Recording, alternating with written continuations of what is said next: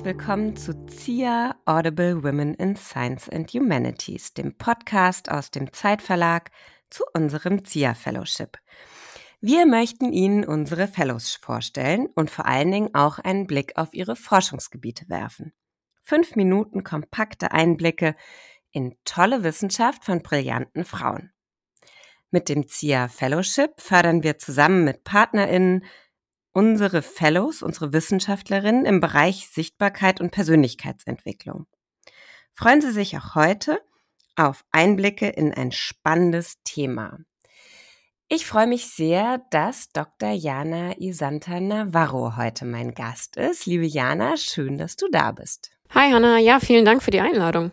Ähm, vielleicht starten wir einmal damit, dass du unseren ZuhörerInnen sagst, ähm, was du gerade machst, wo du gerade bist und ähm, ja, was auch dein Fachgebiet sozusagen ist.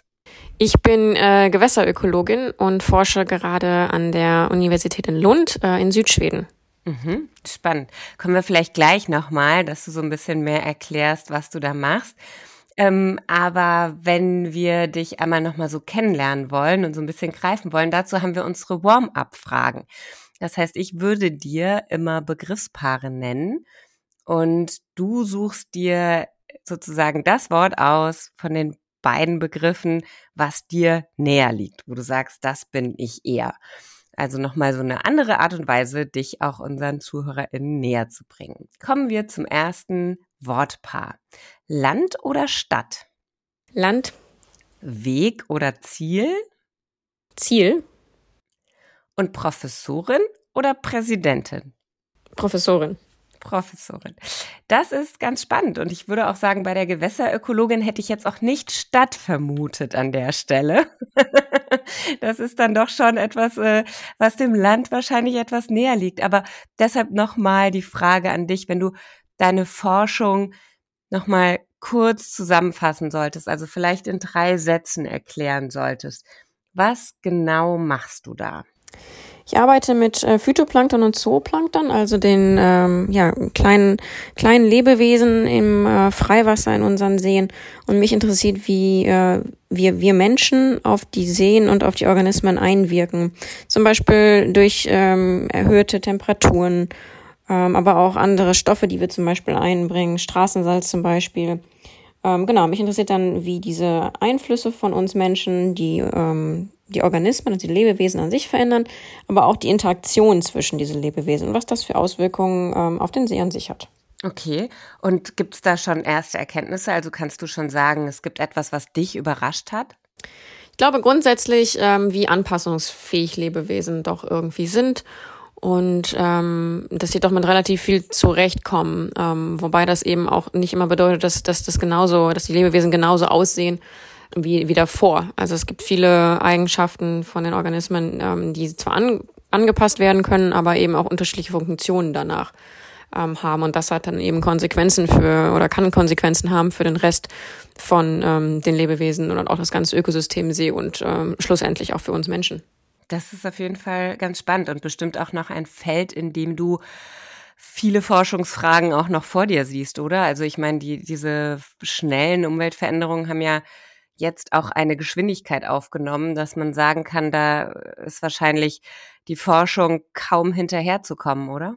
Ja, absolut. Also es ist eben einfach so, dass ähm, wir Menschen da doch sehr kreativ sind in der Art und Weise und auch in den Kombinationsmöglichkeiten, ähm, ja, wie wir auf unsere auf unsere Umwelt eingreifen. Und ähm, das muss natürlich dann auch erstmal entdeckt werden und dann muss erstmal verstanden werden, ähm, welche Form von Veränderungen oder welche Kombination von verschiedenen Einflüssen hat jetzt zu diesem, äh, hat jetzt dazu geführt. Und ich ähm, glaube, ein gutes Beispiel war auch letztes Jahr, was in der Oder irgendwie passiert ist.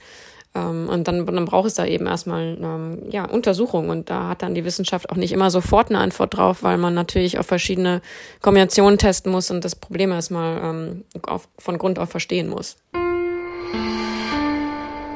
Wir wollen ja bei ZIA vor allen Dingen auch, auch Frauen äh, mit in den Blick nehmen. Und jetzt gucken wir uns mal die nächste Generation ForscherInnen an. Ähm, wenn man einer Fünfjährigen erklären sollte, warum sie auf jeden Fall Wissenschaftlerin werden soll, was würdest du ihr da sagen?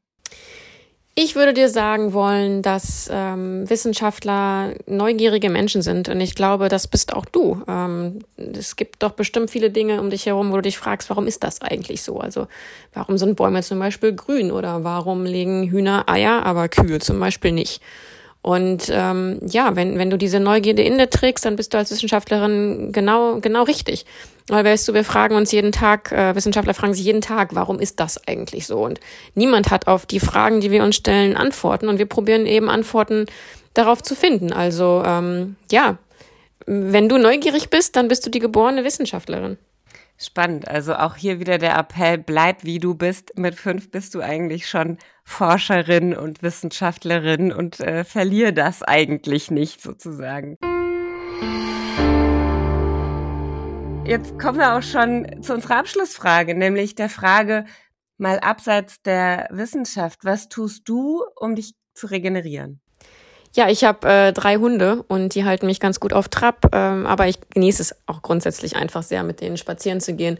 Und das sind für mich immer so auch so kleine Auszeiten ähm, im, im stressigen Alltag. Einfach ähm, keine Geräusche um dich herum haben, einfach durch den Wald gehen mit den Hunden und einfach die Natur genießen. Super. Vielen lieben Dank, Jana, dass wir dich ein bisschen kennenlernen durften heute.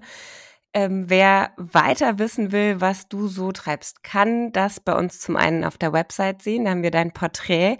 Dann kann er aber auch natürlich äh, Kontakt aufnehmen über uns. Wir stellen dann gerne die Verbindung her. Wer ins Gespräch kommen will zum Thema Gewässerökologie, ähm, jederzeit. Wir freuen uns mehr auch von dir zu hören. Danke, dass du dir die Zeit genommen hast heute. Und ich freue mich, äh, wenn wir dich bald auch wiedersehen. Ja, vielen Dank dir und vielen Dank für die Einladung.